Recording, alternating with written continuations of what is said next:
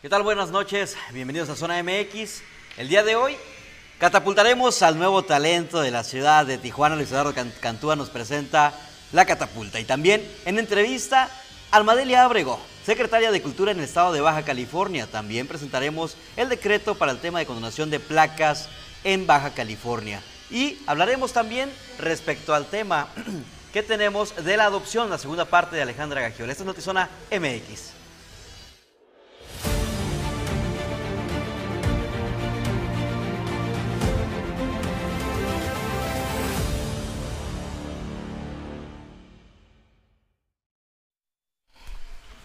Buenas noches, y digo noches porque Carlos se quedó dormido hoy, por eso estamos entrando tarde, pero ya es viernes, gracias a Dios.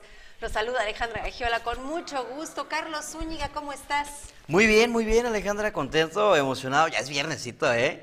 Y es viernesito. ¿Y qué viernesito nos tocó? qué viernesito de sorpresas, digo. O sea, Estamos al aire y nos tocó que están taladrando abajo. Entonces, bueno, el, el ruido así súper sexy que va a escuchar usted a lo largo de este noticiero, pues es la construcción del primer piso del estudio de Notizón MX.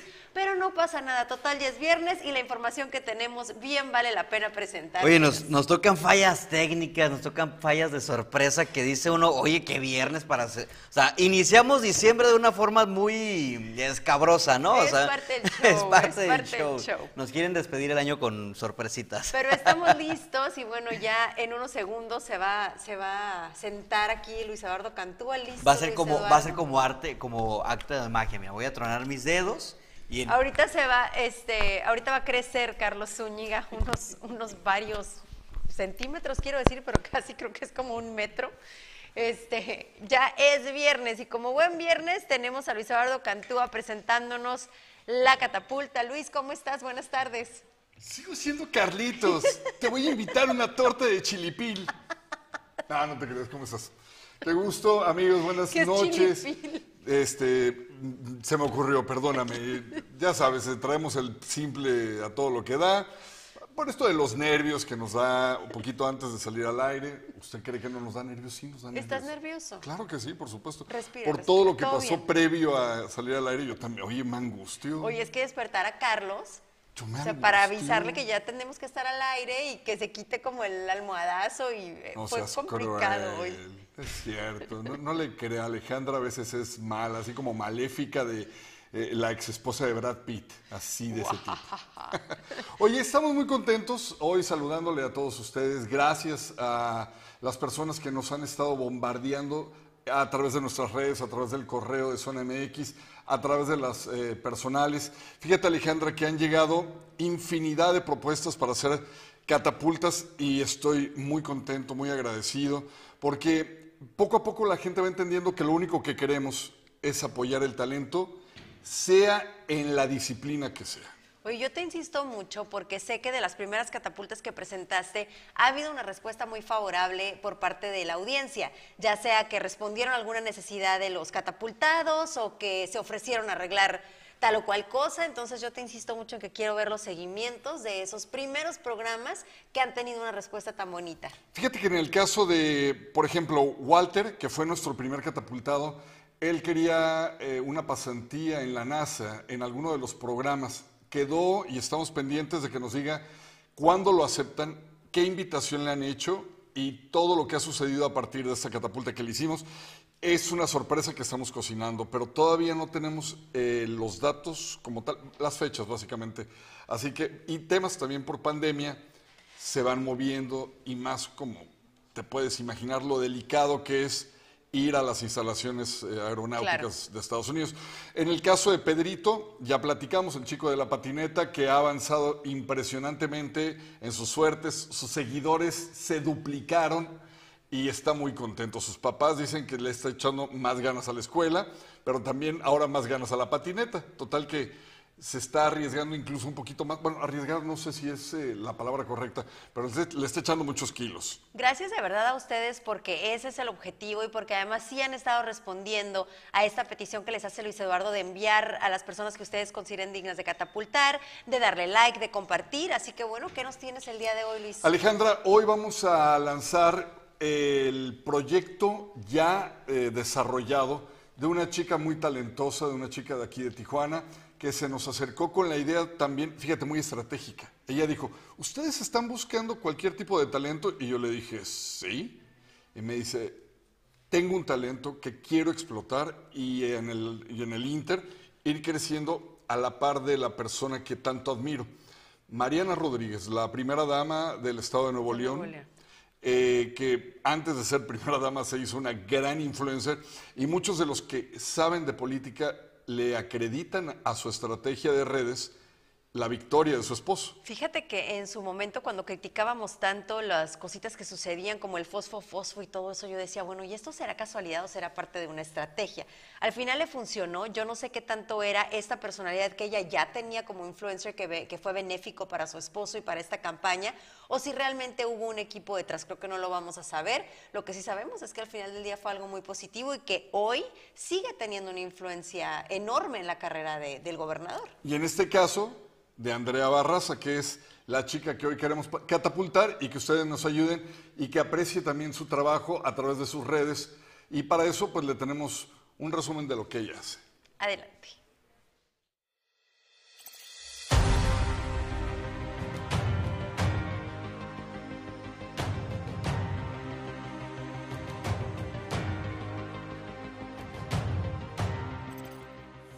El día de hoy les voy a enseñar cómo hacer un kit de maquillaje para principiantes. Tiempo atrás preguntarle a un niño qué quería ser de grande era esperar la respuesta clásica.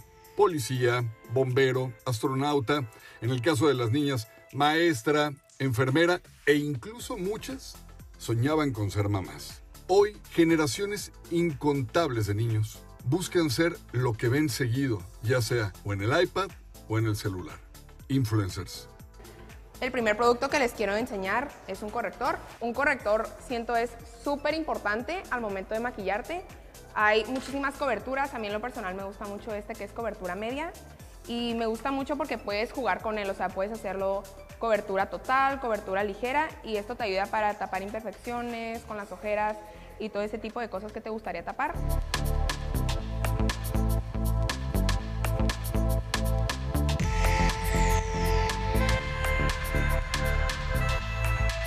Está con nosotros Andrea Barraza y la verdad es que ya vimos que eres buena para vender todo lo que son consejos de belleza, pero entiendo que también le sabes a la moda y a muchas cuestiones que son propias de tu generación. ¿Por qué ahora esta, digamos, inquietud de ser influencer y tener eh, lo que dice la palabra, influencia en otras chicas de tu edad o incluso también en otros chicos? Ok, a mí lo que me llama la atención de esto es poder yo con mis conocimientos ayudar a los demás y que se sientan mucho más seguros de ellos mismos pues con lo que yo tengo que brindarles. El siguiente producto es un polvo, un polvo igual es súper importante porque te ayuda a que tu maquillaje se quede en tu cara todo el día, te ayuda a, controlar la grasa que la piel produce naturalmente y el siguiente producto igual súper importante es un bronzer, un bronceador, siento igual es súper importante, te ayuda a pronunciar un poco más tus facciones como tu quijada, tus pómulos, tu frente, un poco afilar un poquito tu nariz, etc. A quienes les gusta el fútbol sueñan algún día ser como Cristiano Ronaldo o Lionel Messi. Si les gusta el box, sueñan ser como Jackie Nava o tal vez como el Canelo o Julio César Chávez. Pero si a ti lo que te gusta son las redes sociales, tal vez algún día, como le pasó a ella, sueñen ser como Mariana Rodríguez.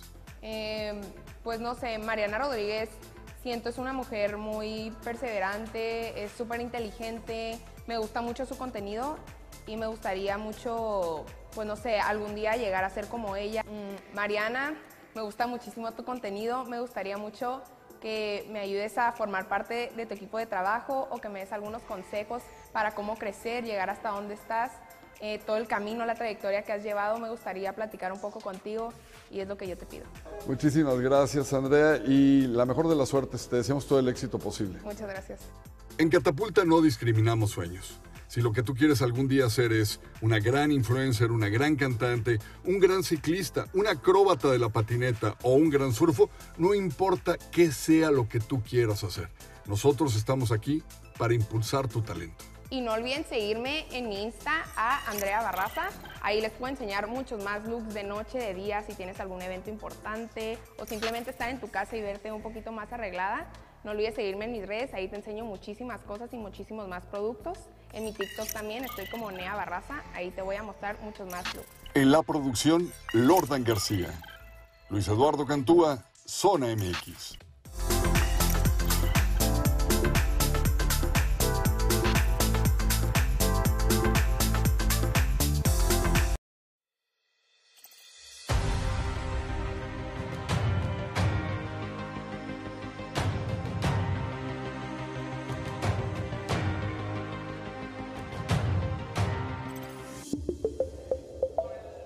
Antes de pasar a la siguiente cápsula, no olvide robar a nuestros catapultados, apoyar a los nuevos talentos tijuanenses a lograr sus sueños. Y arrobemos también a Luis Cantúa, a las redes sociales de Zona MX para que lleguemos a cumplir los sueños de estos personajes que en un futuro pueden dar mucho de qué hablar de forma positiva para nuestra ciudad. Y ahora sí, vamos a lo que anuncia el gobierno del estado para este mes de diciembre, que es cero multas, cero recargos para aquellos que tienen placas y también el tema de la renovación en la tarjeta de circulación.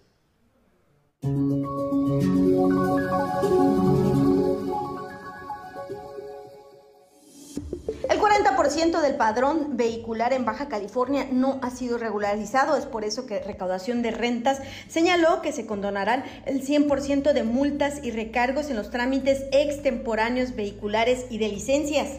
Van a revalidar su tarjeta de circulación o su licencia de conducir. Está con 100% multas y recargos a todos aquellos que no han podido revalidar su tarjeta. Mira, los puntos podría ser cualquiera de las recaudaciones auxiliares, vía rápida Cerro Colorado, así como las volantas móviles. Las volantas están en la CES, ahí en Boulevard Benítez, Delegación Playas de Tijuana, Delegación La Mesa, en Canar, o aquí en el Limos, kilómetro 26.5 de Boulevard 2000. El decreto de condonación de multas y recargos estará vigente hasta el próximo 31 de diciembre, así lo informó Diego Maya Sánchez Rodríguez, recaudador de rentas en Baja California, un decreto que beneficia a la población, como es el caso de Natalia Granados, quien tiene que realizar un cambio de propietario en su vehículo que acaba de comprar. Con el decreto el trámite fue más económico. De un costo elevado me salió en 4 mil pesos. ¿Y cuánto te salió? ¿En 4 mil? En 4 mil. Ya con los descuentos. Ya con los ¿Y si descuentos. descuentos cuánto te salió? Fácil, unos 6 mil, 6 mil 500 pesos. Las multas y recargos también son para quienes van a tramitar su licencia de conducir y es que es necesaria para múltiples trámites, así lo señala Iván López. De hecho la traigo vencida hace como un año y la, la vengo a renovar pues, porque pues, me habían multado, me quitaron mi carro y aparte pues no, si no tengo la licencia renovada no me pueden, no puedo hacer los siguientes papeleos. Recaudación de rentas de Baja California señala que es el 100% de descuentos en multas y trámites vehiculares extemporáneos, así como un 50% de rebaja por recargos. Con imagen y edición de Lordan García informó para Notizona MX, Ana Lilia Ramírez.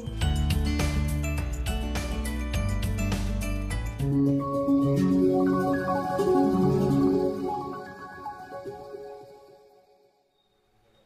Bueno, y saludamos a quienes se conectan en este momento y agradecemos sus comentarios y por supuesto su atención. Juan Manuel, saludos Alejandra y Carlos. Castillo Cas, saludos, muy buenas tardes. Jessica, ya me había preocupado no recibir mi notificación puntual. Éxito a todos, linda tarde. Les digo lo que ocasiona Carlos por quedarse dormido, caray, pero aquí estamos. Juan Manuel Castro pregunta, ¿y el chico surfista? Esto sobre la catapulta. Aquí está Luis Eduardo todavía, ahorita le vamos a preguntar y te damos una respuesta de dar, para dar seguimiento. Andrea Barraza, saludos, qué bueno que estás conectada, seguramente viste tu catapulta, pues tú eh, también públicala en tus redes para que la gente te apoye y logres, por supuesto, tus objetivos. Jessica, catapulta muy interesante para quienes somos emprendedoras y más del tema de cuidado de la piel y belleza, suerte y todo el éxito. Y bueno, vamos ahora sí a las noticias en breve, Notizón MX. Toda la epidemia. Como hemos Hugo López Gatel, subsecretario de Salud, eh, confirmó el primer contagio de la variante Omicron en México. Se trata de un hombre de 51 años, ha sido hospitalizado en la Ciudad de México. Y el alto comisionado de la ONU para refugiados se mostró en contra del programa Quédate en México para solicitantes de asilo en la frontera de Estados Unidos. Google no exigirá a sus empleados volver a trabajar en oficinas el próximo 10 de enero del 2022, según había revelado la CNBC este viernes. El presidente Andrés Manuel López Obrador anunció que en Michoacán se permitirá la regularización de los automóviles sin documentos provenientes de Estados Unidos.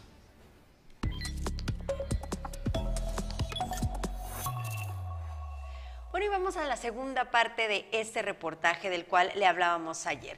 La adopción en Baja California, los mitos y realidades, las ideas que nos hacemos de las instituciones en México y de pronto estos testimonios que nos hacen darnos cuenta que vivimos en una, en una realidad en ocasiones mucho mejor de lo que pensábamos. Nos abre el panorama sobre todo aquellas personas que buscan la adopción como una opción o como una integración familiar. Y bueno, también olvidé decirles el día de ayer que una de, las mamás que nos da su testimonio tiene un podcast y en sus redes sociales está como arroba soy mamá por adopción, en donde da testimonio no solo ella, sino invita a muchas eh, otras familias para hablar de, de, cómo lo vivieron, de cómo han vivido el proceso, de cuáles son sus inquietudes. Y creo que esto ayuda muchísimo a que se vayan acompañando y sobre todo a que vayan sabiendo qué esperar en este proceso. Hoy vamos a la segunda parte elaborada por nuestra productora Tania Hernández, que es la llamada.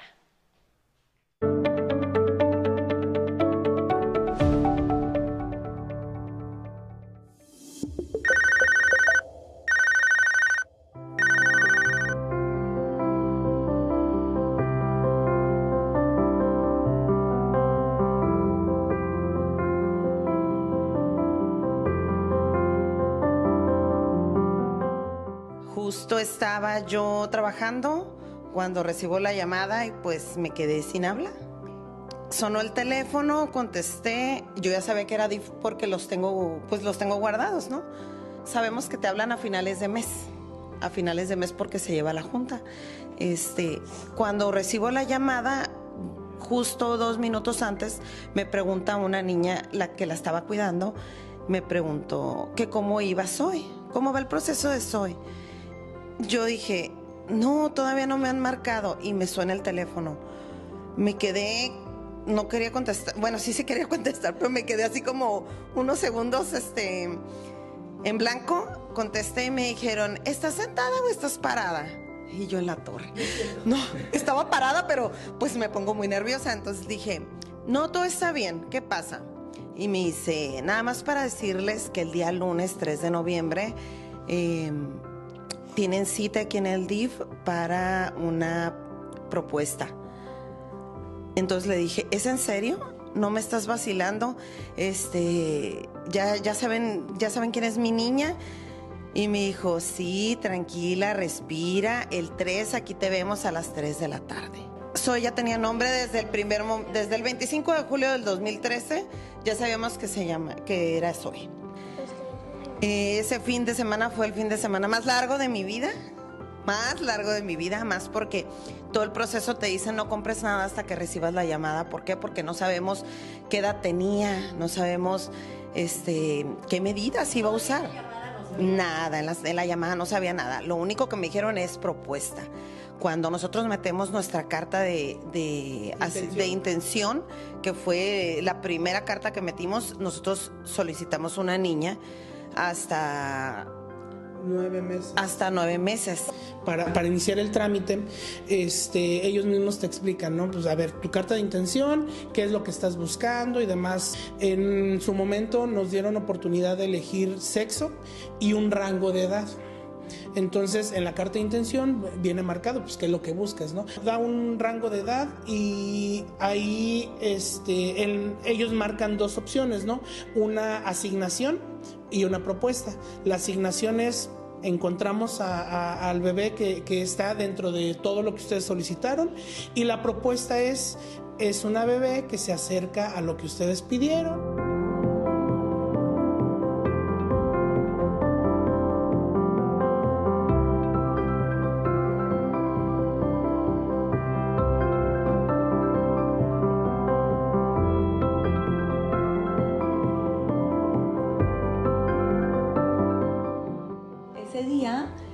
Época en que estaban llegando los migrantes haitianos, muchísimos, y yo tenía una organización em, que hacíamos cosas de reciclaje, entonces estaba dándoles un ese día había dado un taller como de cosas de reciclaje, les había enseñado a hacer carteras con, con cajas de Tetra Pak.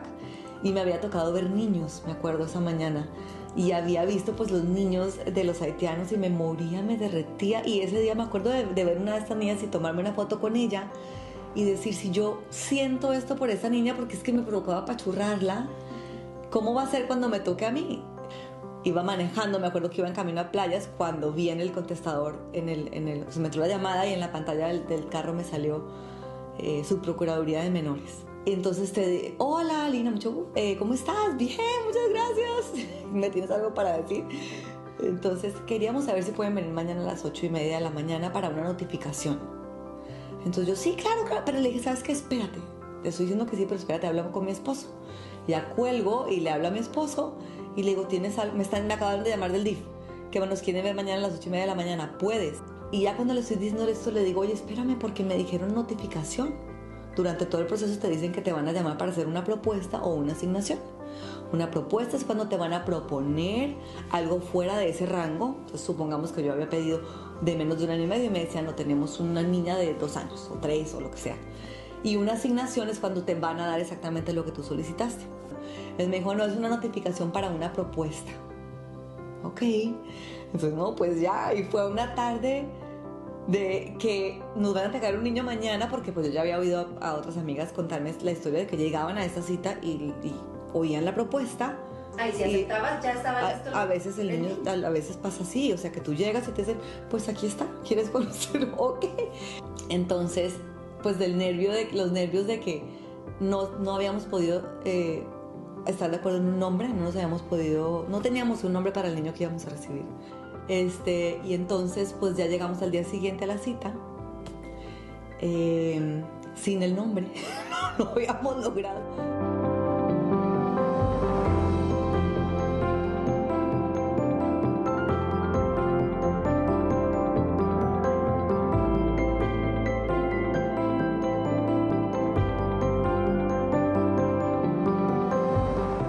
Entonces, en esa ocasión, este, pues, el cúmulo de, el estrés, la ansiedad, la espera, porque es una espera, es un embarazo.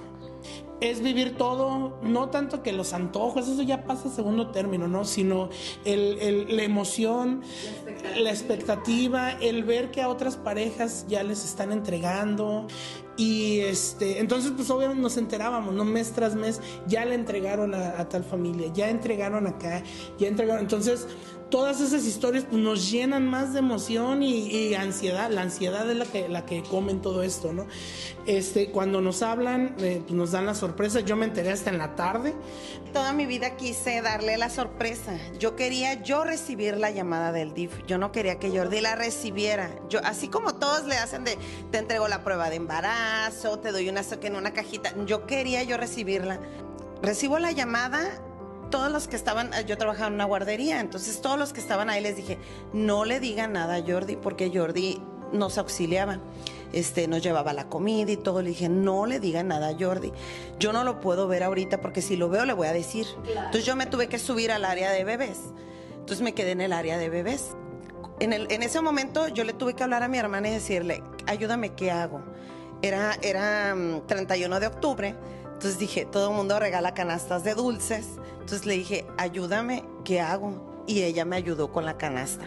Y en la canasta yo le puse una tarjetita de un baby shower y le puse, papi, este, nos vemos el lunes a las 3 de la tarde para conocernos. Como si yo lo hubiera puesto. Ajá, pues era dirigida de, era dirigida de su parte. Entonces cuando ya llega por mí a las 7 de la noche, le digo, ay, aquí está tu regalo. Y él cuando lo abre dice, ay, ay, pues nunca, no, no era así como de darnos canasta de dulces, ¿no? Pero dice, abre el regalo y ve la tarjeta y se quedó pasmado. No sabía qué decir. Así como tú con la llamada. Así como yo con la llamada, gritó y yo alcancé a grabar ese video.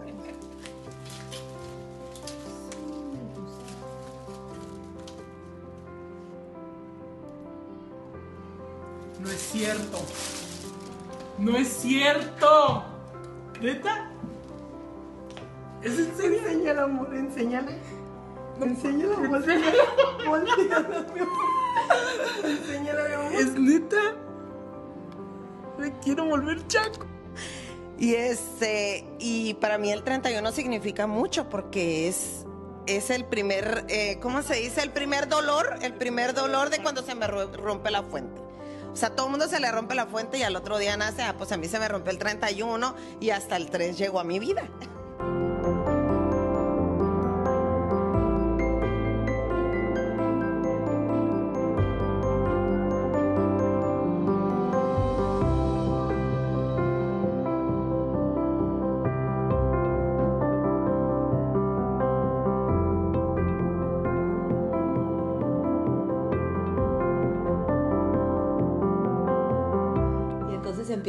Sacan un documento, porque en el DIF todo es con documentos, cada cita que te van a dar, te dan una notificación en una carta del DIF, en un mocoso oficio que tú tienes que firmar, ¿no? Porque ellos van documentando todo tu proceso, tus citas, todo. Eh, entonces le empieza a leer. Eh, siendo el día tal, a la hora tal, en la ciudad tal, eh, el DIF estatal de Baja California. Como ustedes saben, a veces los menores no están en, en la misma ciudad. Sus menores están en Mexicali. Y nosotros, yo, yo le dije, ¿cómo? Licenciada. Sí, sus menores, son dos gemelas de 10 meses. o sea, yo me di cuenta. Y yo decía, niñas, bebés y dos. Todo, nada de lo que, de lo que pensé. Y yo, yo decía, no. Yo, yo creo que yo nada más decía no, no. Y, y mi esposo, por suerte, tuvo como más cordura y dijo, sí, sí, sí estamos interesados en oír la propuesta, ¿no? Durante el proceso te preguntan, o sea, te preguntan, tú en, tu solicitud original, pues pones, eh, de hecho hay una carta donde explicas, es otro de los requisitos que tienes que entregar, una carta donde dices por qué quieres adoptar y ahí pones, quiero, quisiera adoptar un menor de tal edad y tal sexo, ¿no? Y durante el proceso te van preguntando, ellos siempre quieren que tú amplíes ese rango porque para ellos, para que ellos puedan hacer su trabajo, ¿no? Entonces te van sensibilizando y también te van preguntando si aceptarías, este, te preguntan por ejemplo de condición de condiciones de salud, de rasgos físicos, si aceptarías un niño con rasgos indígenas o, o bueno, no sé, te preguntan todas esas cosas y hubo un momento en que nos preguntaron eh, por qué no habíamos escogido ningún sexo. Dijimos, no, porque queremos que se parezca lo más que se pueda un embarazo, ¿no? Entonces, y hermanos aceptarían y dijimos, uy, no, es que hermanos no estamos preparados porque nos estábamos imaginando tipo que nos dieran un niño de dos y uno de cinco o uno y tres, ¿no? Como que eso sí nos hacía más difícil. Y nos dice, bueno, pero ¿y si fueran gemelos? O, y nosotros acabamos de decir que, que queremos que se parezca a un embarazo. Y nos dio como risa nerviosa y dijimos, claro, digamos que ya habíamos dado nuestra respuesta de alguna manera dijimos, mira, sí estaríamos dispuestos, pero no lo pongas como que lo estamos solicitando, pon que estaríamos abiertos a escuchar, pero por favor no pongas que estamos pidiendo gemelos o triates, ¿no? Entonces dijimos que sí, ya me acuerdo que salimos y, y hablamos y, y como que me dijo, mira, yo sé que, me dijo mi esposo, yo sé que no es lo que esperábamos y que, y que es más trabajo, pero yo puedo en estos meses eh, parar proyectos que tengo, me puedo quedar más tiempo en la casa, te ayudo. Eh, y, y es lo que queríamos, queríamos una familia, ya van a ser dos. Ellas se van a tener la una a la otra siempre, son hermanas biológicas ellas dos. Eh, el proceso que tengan que hacer cuando, cuando tengan que lidiar con su historia y entiendan más, porque siempre hay un proceso que ellos tienen que hacer de, de, de digamos que resolver esta separación que tuvieron de su familia biológica, pues se van a tener la una a la otra. Y yo no es que estuviera negada, pero como que sí me fue tranquilizando más y ya luego fue pura emoción, ya luego fue pura, qué suerte tuvimos de, pues ya, ya está nuestra familia completa.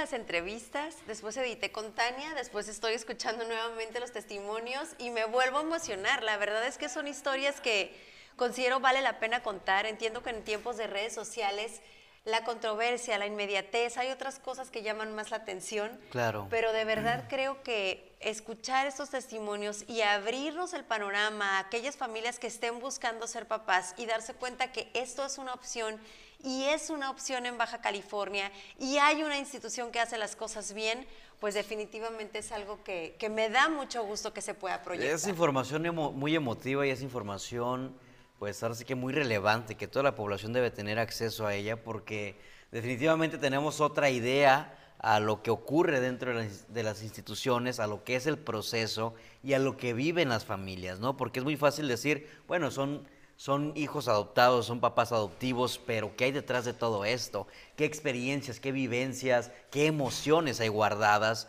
Entonces, el que los hayas proyectado, Alejandra, de verdad, mira, mis felicitaciones, porque está de, de, de 10, la verdad, esta, esta primera y segunda parte, vamos a ver la tercera parte. Qué padre que te lleven de la mano como sabiendo qué esperar. Decíamos en la primera edición, hay un libro que se llama ¿Qué esperar cuando estás esperando para mamás que están embarazadas? Y de alguna manera, ok, ya sé que sigue esto. Y esto, estos testimonios y este podcast de Lina de Soy Mamá por Adopción, creo que sirve para aquellas familias que quieren adoptar porque vas viendo qué esperar. La tercera y última parte de esta entrega es el lunes. El nombre que le puso Carlos y que me encantó fue El Encuentro. El encuentro. El encuentro, la cita más importante de la vida de cualquier mamá es ese día, ese día que nace tu bebé y en el caso de estas familias, ese día que te lo entregan. Así que les pedimos el favor de su atención el próximo lunes a las 6 de la tarde para ver y escuchar la tercera parte de esta serie de reportajes. Hay que ir preparando los Kleenex, ¿no? Ay, sí, la verdad es que sí, está, está muy padre.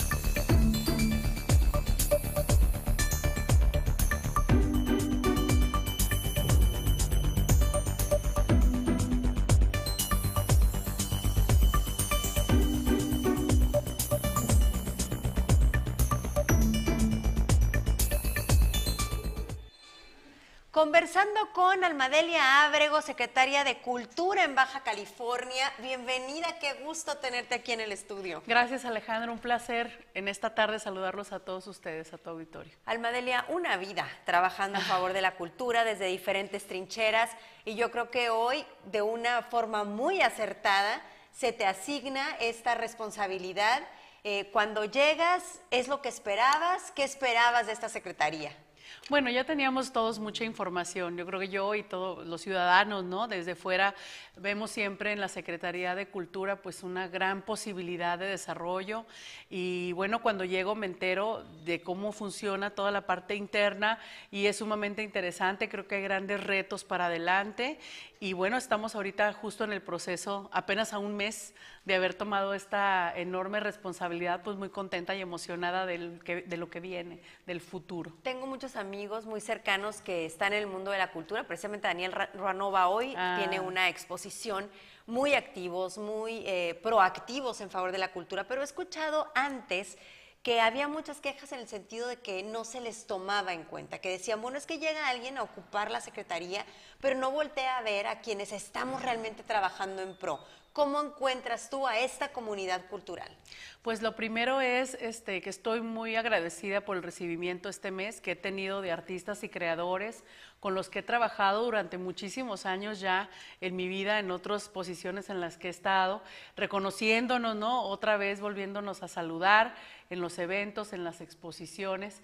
Y la verdad contenta de que sé que cuento con ellos. Justamente eh, lo primero que estamos haciendo es eh, un mapeo un mapeo, Alejandra, de los artistas en activo, porque post pandemia todo esto ha ido cambiando tanto y estamos intentando ahora pues actualizar estos directorios, el, saber quién es quién, qué están trabajando cada uno de los artistas, para lo cual pues una de las primeras iniciativas es organizar estos foros de consulta ciudadana que se llaman La Cultura por Delante, donde el objetivo principal es este mapeo de, saber qué está pasando con la comunidad artística en este momento y cuáles son sus reclamos, ¿no? Eh, he platicado con varios eh, varios secretarios que acaban de entrar al igual que tú y el tema siempre es el presupuesto. Claro. Oye, es que tengo este plan, pero bueno, estoy esperando el presupuesto. ¿Cómo está el tema del presupuesto a nivel estatal? Porque sabemos que a nivel federal no ha habido mucho apoyo para la cultura por parte del presidente. Pues sí, ahorita en este momento, eh, pues estoy en- eh, recibiendo justamente, fueron el año pasado en el 21, 187 millones de pesos que tuvo de presupuesto la Secretaría de Cultura. Y sí, mes- año con año vemos una tendencia hacia la baja baja eh, que, está ahí, bueno, eh, de forma explícita y está también en las páginas de transparencia. En este momento estamos dando esa pelea, Alejandra. Estamos dando la pelea por solicitar más recursos, porque llegue más dinero para la cultura. Es muy importante que ahora que estamos ya empezando a salir un poco más, que la pandemia está permitiendo organizar conciertos, organizar espectáculos dancísticos, este, presentaciones de libros, es decir, regresar, ¿no? Pues que nuestros espacios estén en las condiciones correctas, porque tú sabes que los edificios que no se usan se deprecian más rápido, ¿no? Entonces estamos dando la pelea en este momento justo con el presupuesto. Tenemos un secretario de Hacienda sumamente sensible al tema de la cultura, un lector voraz coleccionista de arte. Qué bueno. Así que el- Alguien que es, realmente va a alguien que realmente sí, el- el- nu- nuestro secretario de Hacienda, Marco Moreno, a quien saludo desde aquí. Y bueno, este es importante que tenemos un, un secretario con esa sensibilidad que quizá no había pasado antes. Entonces confío mucho en que él sabe muy bien qué milagros hace el arte y la cultura y sabe también que se necesita dinero para es- a- a sacar adelante este plan tan ambicioso. ¿Cómo ves, cómo visualizas tú el arte, la cultura, por supuesto el de- del deporte, como una medicina para muchos de los problemas sociales que tenemos? Claro, está comprobado, ¿verdad? Este, en muchas partes del mundo eh, la cultura y el arte ha sido este disparador de cambio social. Yo le digo ahora que eh, por- eh, escucho a la gobernadora muy emocionada hablar en primera persona de cómo eh, ella tiene esta, esta sensibilidad y esta conciencia, la maestra Marina del Pilar Ávila Olmeda, eh, sobre cómo se transforman las comunidades enteras con el tema del acceso al arte y a la cultura. Está convencida y por supuesto nos ha dado instrucciones muy precisas de lo que tenemos que hacer inmediatamente para que esto sea una realidad. ¿no? El poder llevar la cultura y el arte a lugares, Alejandra, donde nunca antes han llegado en Baja California, que ese es uno de los principales objetivos de esta administración. Fíjate que en el lanzamiento de, de Zona MX hubo un dronatón y el objetivo era que las personas sobrevolaran los murales Ah, de la ciudad. ajá, y también Enrique Chu nos hizo favor de pintar uno específicamente para comunicadores. Y entiendo que hay un proyecto también relacionado con murales que nos quieres platicar hoy. ¿Cómo no? Son 100 murales de la ciudad de Tijuana. Cada uno de estos murales va a estar en algún lugar que identifica ya la Secretaría, este, bueno, la- la- las instituciones de seguridad pública eh, y también eh, las de movilidad, ¿no? Como lugares de alto riesgo. Entonces vamos a tomar esos lugares que quizás eran picaderos o te- tenían así muy poca iluminación y demás, vamos a reforzarlos, vamos a hacer murales este, públicos donde también se va a promover el tema de la lectura y alrededor del mural queremos que se conviertan en pequeños, digamos, no centros culturales porque no es para que tengan esa infraestructura, pero sí en eh, centros urbanos de reconocimiento también de la cultura popular, porque también el rap es cultura. ¿No? También hay, hay, este, se necesita mucha agilidad mental para estar dentro de una reta de rap, se necesitan saber hacer décimas, se necesita cierto, ¿no? cierto bagaje cultural para poder animarte a ese tipo de cosas y, y no ha habido un reconocimiento a la cultura urbana. ¿no? Entonces queremos eh, a través de este movimiento de murales, que van a ser 100 murales, establecer pues este tipo de iniciativas que animen también a que la juventud se acerque a la cultura. ¿no? Precisamente en este, en este dronatón que te decía, platicaba con nuestro director general Gabriel Reyes, y yo le decía, ¿por qué no apoyamos a, hacer, a pintar este, paredes como lisas? Y me dijo, no, está comprobado que la gente respeta más el arte, es decir, que respetan los murales. Si se hacen murales, no hay pintas sobre ellos. Exactamente. Me llamó mucho la atención ese, ese dato. ¿Cómo se puede acercar la comunidad cultural o, o la comunidad que simplemente tenga interés en participar? Por supuesto, está nuestra página oficial y las redes sociales que ahora, bueno, ayudan mucho a la conexión, ¿verdad? Eh, en, en el caso de los foros, de estos primeros foros estatales de consulta ciudadana, es importante decir que va a ser uno en cada ciudad.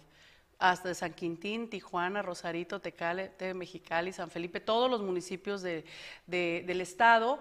Van a empezar del 10 al 17 de diciembre, los vamos a tener ya como para, para el cierre del año y se pueden preregistrar en, en la página y en, la- en el Facebook. Aunque muchas personas no tienen todavía esta habilidad del- de, las redes sociales, también pueden ir de manera personal y presentarse el día y ahí mismo los podemos registrar sin ningún problema. ¿no? ¿Hay algún proyecto que en todos estos años que has tenido eh, eh, inmersa en, en la vida cultural, que digas, si tuviera la oportunidad haría esto específico y que a lo mejor hoy estás en esa posibilidad? Claro que sí, pues tú sabes que por muchos años mi corazón ha estado con la música, ¿verdad? Y creo yo hemos visto en todo este tiempo el poder transformador que tiene eh, los- las orquestas comunitarias. Yo creo que hay muchas iniciativas ciudadanas que están sueltas y no han tenido un impulso desde la política pública. Entonces creo que este va a ser el momento de darles, de llevarlos al siguiente nivel, de redimensionar la utilidad social que tiene la cultura y el arte y utilizarla para poder reconstruir este tejido social y este, y este reclamo social que además tiene mucha justificación ¿eh? en muchos lugares, en muchas colonias, en muchos barrios, darles un poco de esperanza y tratar de construir esta parte tan sutil que es de la que se encarga el arte, que es el espíritu. Almadelia, mil, mil gracias por esta visita. La verdad es que cerrar la semana con noticias tan esperanzadoras, con una voluntad de alguien probado en la materia, ¿no? Me, me da mucho gusto y lo he dicho varias veces, es que eh, en muchas de las asignaciones que se han hecho en esta administración no son improvisaciones. Es gente que realmente se ha dedicado eh, o ha dedicado una vida a esas áreas tan específicas. Entonces, desde aquí seguimos muy de cerca a esta administración y tu trabajo. Muchas gracias. Ah, gracias Alejandro, un saludo a todos y nos vemos muy pronto. Claro que sí. Gracias.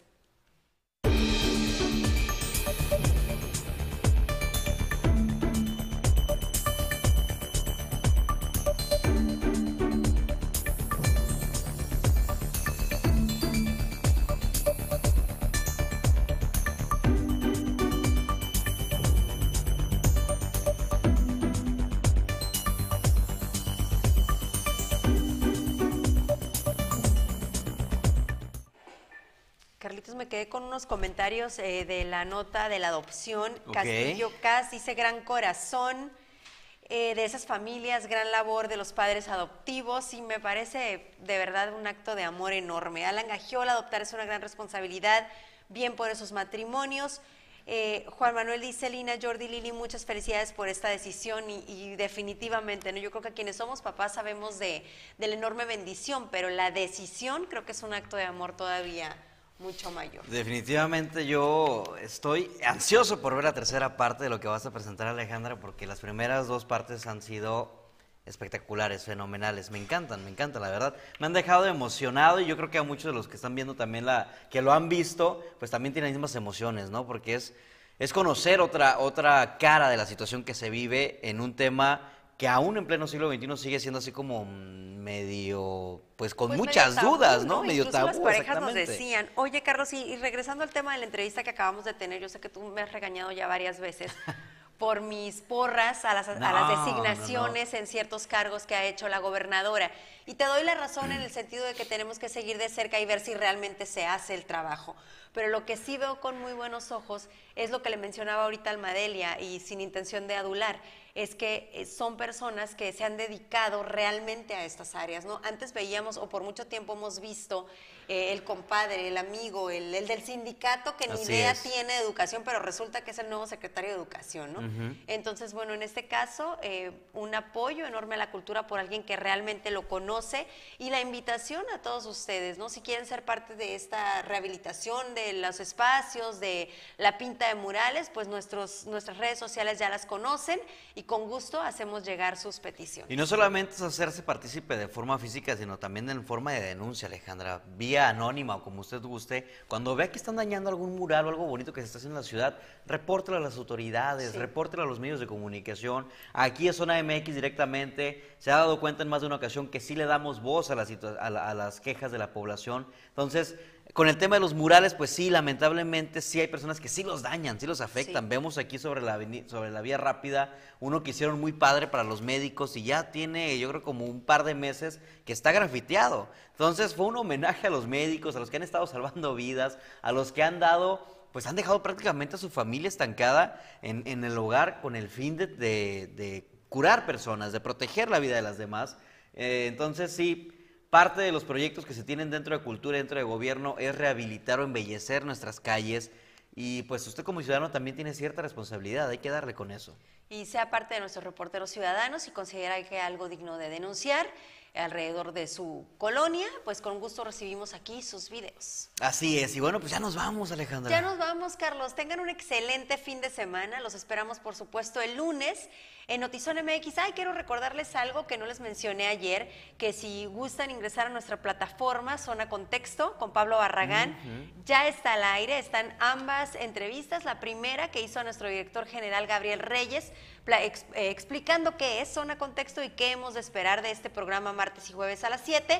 Y el día de ayer que platicó conmigo Pablo, una entrevista, les decía, la más difícil de mi vida, pero bueno, si quieren conocer un poquito más sobre nosotros, pues estamos ya en la plataforma de Zona MX. La más difícil, no sabe la que le tengo también para entrevistarla. Ay, no, yo ya después de la de Pablo Ahí sí ya vas no a saber doy, lo que es no. complicado, No, después no, de la de. Pablo ya no acepto y no, creo que no, definitivamente no seré tu entrevistada. Oye, yo, yo le hice una entrevista a. Carlos, buenísima en los ensayos, que en algún momento voy a repetir, pero no le voy a avisar porque seguramente él tampoco va a querer.